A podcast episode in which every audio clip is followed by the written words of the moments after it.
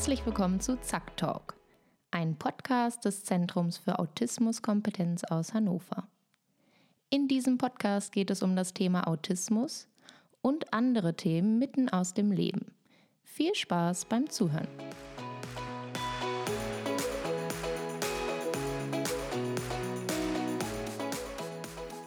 In dieser Folge sprechen Simone Hatami und Ulrich Rohlfink über das Konzept der Raummarkierung, darüber, wie wichtig es ist, die individuellen Kommunikationsfähigkeiten zu fördern und wie aus einer subjektiv empfundenen Not etwas Kreatives entstehen kann.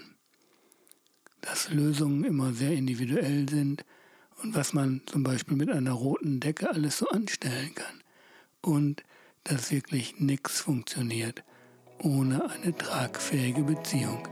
Viel Spaß dabei.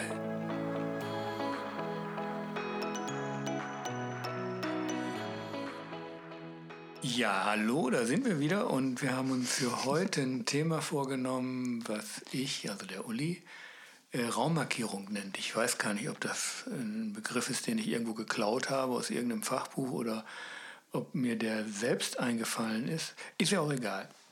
Auf jeden Fall, äh, ich mache Fachberatung für Teams in Kindergärten und kam in einen Kindergarten, wo es um einen Jungen ging, der fünf Jahre alt war. Ich nenne ihn jetzt mal A an dieser Stelle. Und ähm, bei A war das Problem, dass er andere Kinder gebissen hat. Und dem A zu sagen, hör mal zu, du darfst nicht beißen, hat überhaupt keine, keine, ja, keinen Effekt gehabt. Das hat er nicht verstanden, ist ein, ein Autist, äh, frühkindlicher Autist, nonverbal.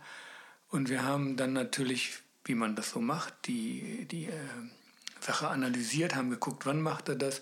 Und das erste Bild, was mir so in Erinnerung ist, er sitzt im Gruppenraum und um ihn herum sind Unmengen von Legosteinen und Duplosteinen und er will damit spielen und andere Kinder kommen, nehmen ihm das weg und er beißt. Mhm. Da er nicht reden kann, was soll er mhm. anders tun als beißen? Mhm. So. Ja. Ich nenne das immer so die erste Stufe. Also er kommuniziert damit und manchmal verstehen wir das nicht, dass das seine Art der Kommunikation ist. Also er ist nicht aggressiv, weil er einfach aggressiv ist, sondern er, er versucht zu sagen, ich möchte das Spielzeug wieder haben. Ja, also Verhalten ist ja auch Kommunikation, genau, wenn ja, man so genau. will. Genau. Und da wir dann und dann haben wir uns was anderes überlegt und mein Bild war eben diese vielen Duplo-Lego-Steine, das ist viel zu viel, das ist nicht trennscharf. Und meine Empfehlung war, für ihn einen Raum im Raum zu schaffen, und zwar durch sowas, was so aussieht wie so ein kleines Planschbecken, so kann man mhm. sich das vorstellen. Und er saß dann in diesem Raum, im Raum, in diesem Planschbecken und hatte zudem noch eine Kiste mit Duplosteinen, so sein Lieblingsspielzeug, für sich. Und auf wundersame Weise hörte das Beißen auf. Und jetzt finde ich ja mal spannend die Frage, war die Markierung für ihn wichtiger oder für die anderen Kinder? Das ist genau die spannende Frage. Ich glaube, für ihn war wichtig, dass wir ihm, also wir haben ihn immer wieder in seinen Rückzugsraum gebracht. Mir war mhm. wichtig, dass dieser Rückzugsraum kein Time-out-Raum ist, so nach dem Motto, wir schieben dich ab in der Ecke ja. oder sowas, sondern du brauchst einen Raum, der für dich und für die anderen Kinder markiert, was meins und deins ist. Ja, so Safe ja, Space sozusagen. Ganz genau. Ja. Und, äh, und, er hat, und er hat seinen Raum, das mussten wir natürlich auch erstmal ihn daran, darin einführen, dass er sich daran gewöhnt. Und wir haben ihn immer mal wieder in diesen Raum zurückgeführt mit seiner Kiste, haben auch die Materialien in der Kiste manchmal ein bisschen variiert, aber nur ein ganz kleines bisschen. Und das ist sozusagen, wenn er da drin sitzt, dann ist das sein Raum. Und das, somit war es ja für beide Seiten eine total wichtige Markierung, die ja. das Verhalten einfach nicht mehr notwendig gemacht genau. hat, nämlich zu kommunizieren, was ja andere Kinder kommunizieren würden, ist meins, geh weg. Genau. Ne? Also genau. das, ja. Und ich finde jetzt ganz spannend, dass andere Leute so sagen würden, ja, Raummarkierung, klar ist doch Teach äh, kenne ich doch. Aber ich finde, in der Geschichte steckt ja drin, wie viel, wie, wie tief es geht, wie individuell es sein muss. Dass es eben nicht darum geht, einfach nur irgendwo eine Markierung hinzukleben ja. und zu sagen, so, das ist jetzt dein Space sondern ähm, wie es eben in so ein Gesamtkonzept wirklich eingebettet werden muss und wie es auch angebahnt werden ja. muss mit den Kindern. Und wie es für alle Beteiligten sichtbar ist ja. und wahrnehmbar ist. Und ne? sinnvoll. Und sinnvoll auch noch. Ja, genau. Total sinnvoll. Ja. Ne? Ich denke, auch für die anderen Kinder ist es sinnvoll zu wissen, der beißt mich jetzt nicht ja. mehr, ne? also ja. dass auch keine Gefahr mehr von diesem A ausgeht. Genau. Ist ja für alle eine totale Entspannung dann. Absolut. Und diese Entspannung hat nicht zu tun mit einer Veränderung der Person, sondern mit einer Veränderung der Kontextfaktoren. Und das, finde ich, wird viel zu selten bedacht, weil, wie gesagt, den anderen Kindern konnten wir das noch erklären. Du darfst das nicht so mhm. mit ausgestreckten Fingerzeichen. Aber das ist, finde ich, keine valide äh, Information. Ich finde diese Variante besser. Und eine der jungen Kolleginnen fragte mich, sag mal, wie bist du denn da eigentlich draus gekommen? Und ich habe gesagt, aus einer subjektiv empfundenen großen Not, weil ich hatte das Bild vor Augen, dass dieser junge Mann mal irgendwann 15 ist. Ja. Wenn er dann nicht gelernt hat, anders zu kommunizieren, sondern das Beißen kultiviert hat, dann ist er wahrscheinlich auf Stufe 2, dass er das Beißen nämlich einsetzt, um etwas zu wollen. Und ähm, das, kann, das ist keine gute Art der Kommunikation. Und mhm. ich habe diese Not wirklich empfunden und gedacht, wir müssen ihm jetzt in diesem Alter Alternativen vermitteln. Ja. ja. Und nicht nur ihm, sondern auch diesem, ja, dieser Gruppe. Auch der ne? Umgebung, ne? genau. Der also das ist ja was, was, ja. was er sozusagen auch später mit in die Schule nehmen kann. Genau. Ne? Also was man ja als ja. Übergangsmöglichkeit äh, auch, auch einer Lehrerin, einem Lehrer gleich mitgeben kann. Das genau. ist hilfreich bei A. Ja.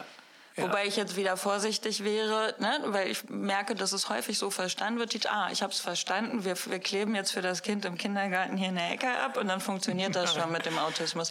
Ja, aber das ist das, was ich häufig erlebe ja. und deswegen finde ich so wichtig, sich in der Tiefe dessen bewusst ja. zu werden. Deswegen finde ich es, glaube ich, auch ganz schön, dass du jetzt nicht von Teach gesprochen hast, sondern von Raummarkierung weil da vielleicht doch noch mal andere Gedanken hinterstehen als das, was ja.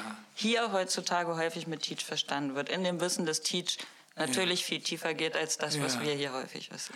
Ja, interessanterweise war für diese, diese Überlegung, die ja so wie, wie aus dem Himmel kommend äh, mir kam, das ist ja alles, wenn man es jetzt so im Nachhinein erzählt, hört sich das so linear so eins nach dem anderen an, aber so ist das ja nicht.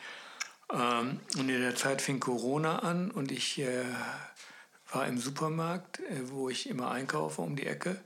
Und dann hatten die so im Meterabstand von, von 1,50 Meter mhm. Äh, so Markierungsstreifen auf die Erde geklebt. Mhm. Und dann dachte ich auch selber, ah ja, das ist viel angenehmer, wenn ich weiß, da bleibe ich stehen, mein Vor- und mein Hintermann, Frau bleibt da stehen. Und dann haben wir so die richtige, richtige Entfernung zueinander, weil wir eine Markierung haben, die wir akzeptieren. Wie das Stoppschild, wie das was auch immer. Mhm. Und was du eben sagst, natürlich heißt das nicht, man muss für jedes Kind, was beißt, so, sowas machen in der Art. Das ist schon dann eine individuelle Lösung, aber gestrickt aus Versatzstücken unterschiedlicher theoretischer Modelle.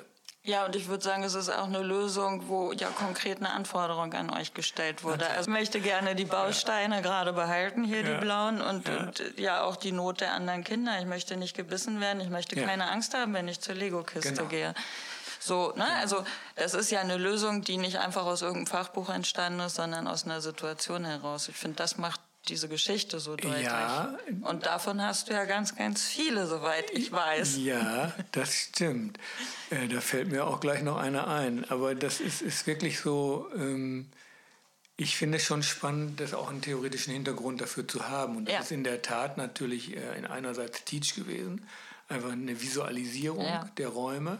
Und zum anderen ist es aber auch ein guter Teil Verhaltenstherapie äh, mhm. gewesen, weil wir nicht davon ausgehen konnten, dass er, wenn wir ihn einmal in seinen Raum bringen, dass er dann weiß, was er da eigentlich soll. Mhm. Aber wir haben ihn immer wieder mit seiner Kiste, vielleicht über einen Zeitraum von ah, gut vier Wochen, immer wieder auch in den Raum zurückgeführt und den anderen Kindern mitgeteilt, das ist jetzt A's Raum. Und ihr dürft sogar, wenn A euch da reinbittet, dürfte da sogar rein. Aber wenn, mhm. er, ähm, wenn, wenn wir merken, es, ist, es stört ihn und er kann es vielleicht nicht wenden, dann müssen wir die Räume trennen. Und damit wird keiner irgendwohin abgeschoben, sondern es wird einfach nur eine Raum, deswegen Raummarkierung im Raum geschaffen. Da muss ich jetzt noch eine andere Geschichte erzählen, weil ich so begeistert bin über eine Kollegin. Darf ich aber vorher noch ja. mal kurz sagen, was, was für mich in der Geschichte auch noch drin Unbedingt. steckt, ist, das ist ja eine bedingungslose Akzeptanz des Autismus. Also zu sagen, dieses Kind braucht einen eigenen Raum. Da würden ja andere vielleicht auch anders rangehen und sagen, wir müssen dieses Kind unbedingt integrieren, was ja in einem anderen Podcast noch ein Thema sein wird bei dir. Ne? Und gleichzeitig ist es ja eine ganz intensive Beziehungsarbeit, die mit dem Kind stattgefunden hat und die ja aber auch nochmal gruppenübergreifend offensichtlich stattgefunden hat. Ja. Und ich finde, das steckt auch noch alles drin, über die Raummarkierung hinaus. Und das finde ich ganz wichtig, weil ja. das ja der Fokus ist, den wir im Zack auch immer ja, haben. Sehr gut. Mir, mir fällt noch ein, dass es auch noch sowas braucht wie jemanden, der sowas wie eine Verhaltensanalyse macht, machen kann, mhm. ähm, sich die Zeit dafür nimmt, die Zeit dafür hat, von der Organisation zur Verfügung gestellt. Das braucht es. Aber ich denke, dass das nicht etwas ist, wo einer kommt und was macht, sondern meine Idee wäre eben, ich komme und bringe diese Menschen miteinander ins ja. darüber nachdenken, ins darüber neu gucken, in darüber zu gucken, warum funktioniert eigentlich ein Objekt besser als ein Symbol. Ne, darüber hatten wir oder sprechen wir an anderer Stelle auch nochmal, wenn wir über Teach sprechen. Aber jetzt noch ein, ein kleines Beispiel, so quasi als Zugabe heute. In der Frühförderung haben sie häufig eine Wachstuchdecke mit oder eine andere Decke oder ein Stück Teppichboden, was sie in die Mitte des Raums legen. Und das ist ja auch eine Form der Raummarkierung, mhm. weil sie auf diesen, in diesem Raum, auf dieser Fläche spielen. Und das in diesem Raum, der das, den das Kind ja kennt, sozusagen einen neuen, wenn man so will, Spiel- und Arbeitsraum schaffen. Mhm. Und wir hatten ein Kind, was in die Schule integriert äh, werden sollte und wo die Übergänge noch schwieriger waren, als sie sowieso schon oft sind bei Menschen aus dem Spektrum. Und da hat die Kollegin das ganz pfiffig gemacht. Sie hat nämlich diese Decke, die sie in der Frühförderung hatte, schon mitgenommen und in der Schule über den mm. Tisch gelegt. Ja. Sodass äh, quasi mm. über diese rote Decke der Raum markiert war, der für dieses Kind war. Ja, und da finde ich jetzt ja weit auch wieder um weit mehr als Markierung. Ne? Also das ist ja ein Übergangsobjekt, ja, wenn man so will, diese rote Decke. Sicherheitsspendendes Objekt. Sicherheitsspendend, das kann man ja jetzt sogar den Eltern mitgeben, wenn die mal in den Urlaub fahren mit diesem Kind. Ja, ne? und ähm, und es ist ja tatsächlich auch ein, ein gestalteter Übergang. Also die Möglichkeit, dass die Frühförderin in die Schule geht, ja, und das dort schon über den Platz hängen darf, das ist natürlich großartig. Ja. ja. ja. Und da steckt wieder mehr drin als eben nur die Markierung sozusagen. Ne? Ja, also nach 20 Jahren Erfahrung mit diesen Dingen äh, steckt wahrscheinlich immer mehr drin, als man in dem mm. Moment äh, beschreiben kann. Ich finde es aber hochspannend und das machen wir jetzt ja gerade. Äh, ein Stückchen weit miteinander äh, uns zu erklären, ja, was wirkt da eigentlich wie. Ne? Ja. Und ähm, Teach war da, um auf die Idee der Markierung überhaupt der Visualisierung zu kommen, der Strukturierung. ABA oder Verhaltenstherapie hat mir geholfen zu verstehen, dass das nicht mit einmal geht, sondern dass man auch den Weg der Hinführung behutsam machen muss, dass man ähm, dass wir ihn am Anfang mit einer äh, Teach-Uhr oder Time-Timer haben nur eine Minute in dem Raum gelassen, sodass er ganz langsam sozusagen damit vertraut werden konnte. Und das ist, glaube ich, so eine gute Idee der Verhaltenstherapie, wenn man sie so versteht, wie ich denke, dass man sie verstehen sollte, dass man eben mit ganz kleinen, behutsamen Dingen vor dem Hintergrund einer schon guten Beziehung dann langsam Anforderungen zu Herausforderungen werden lässt. Genau. Und da finde ich nochmal dieses Wort der Beziehung so wichtig. Mhm ähm, ich gerade dran denken musste, dass wir, als wir im Zack noch den äh, Schulungsraum hatten, wir haben ja immer viele autistische TeilnehmerInnen dann auch. Und wenn die einmal ihren Platz gefunden hatten im Zack, dann konnten die sich darauf verlassen, wenn die das nächste Mal gekommen sind, dass ja. die da schon ein Kärtchen ja. stehen hatten oder ein Glas mit Nudeln oder je nachdem. Ach, mein Platz. Genau, ah, mein Platz. Und mir wurde auch oft gesagt, es ist gar nicht schlimm, wenn sich der Platz ändert. Für mich ist nur wichtig, dass das Glas mit den Nudeln oder dieses Namensschild da drauf steht. Genau. Und, ähm, was für den jeweiligen Menschen denn das ist, was das markiert, genau. kann ganz unterschiedlich sein. Und das ist aber auch gleichzeitig Beziehung. Ne? Weil das ist nichts, was wir vorher großartig besprochen haben, sondern was aus der Beziehung entstanden ist. Ich weiß, dass es, ich sage jetzt auch mal A, dass es A besser geht, wenn sie in diesen Raum reinkommt ja. und sofort weiß, wo ist mein Platz.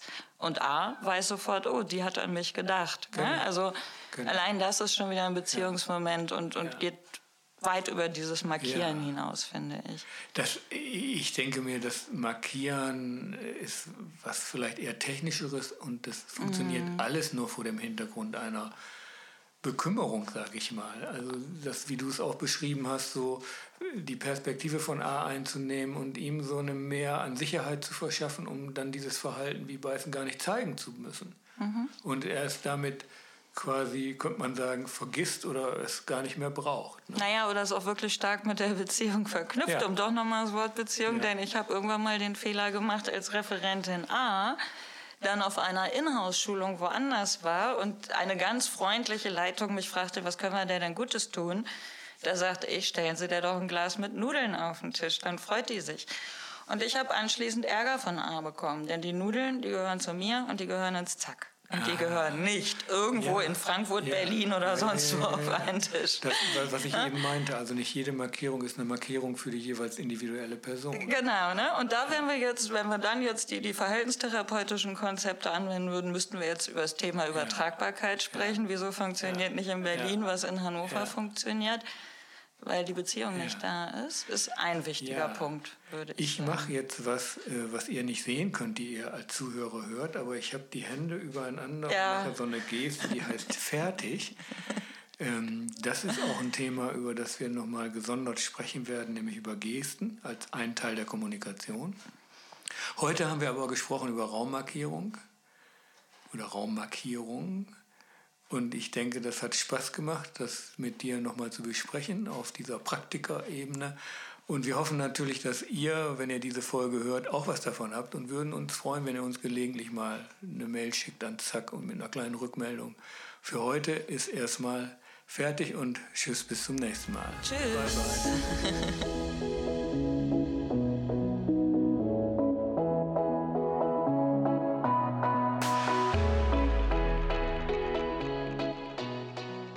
Schön, dass du bis zum Ende geblieben bist.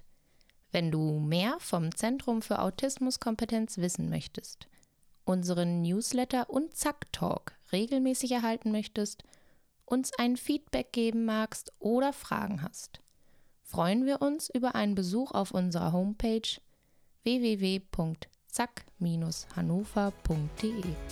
Bis bald!